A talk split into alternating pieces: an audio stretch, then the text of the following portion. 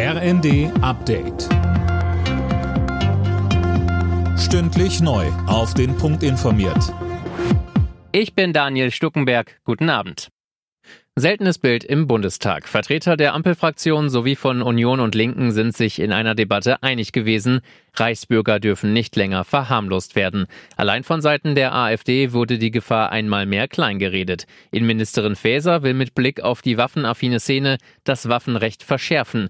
Auch bei Behörden und in Ämtern sollen Reichsbürger keinen Platz mehr haben. Wir werden Verfassungsfeinde schneller als bisher aus dem öffentlichen Dienst entlassen und ein schnelleres Verfahren dafür auflegen und konsequentere Ahndung von Volksverhetzungsdelikten auch vorsehen. Den Gesetzentwurf werden wir noch vor Weihnachten vorlegen, meine Damen und Herren.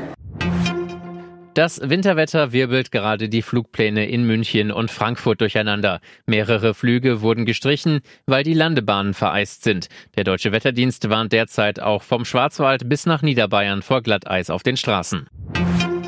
Grünes Licht für Deutschlands Kampfjet-Deal mit den USA. Die Haushälter im Bundestag haben den Kauf von 35 Tarnkappenbombern für knapp 10 Milliarden Euro abgenickt. Das Geld stammt aus dem 100 Milliarden Euro Sondervermögen.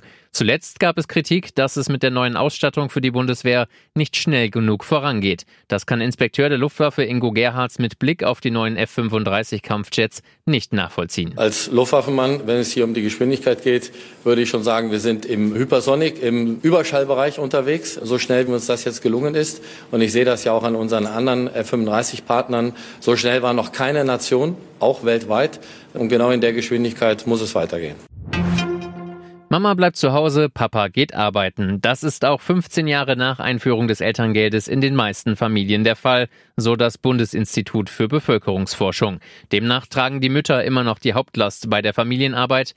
Nur jeder zehnte Vater nimmt mehr als zwei Vätermonate. Alle Nachrichten auf rnd.de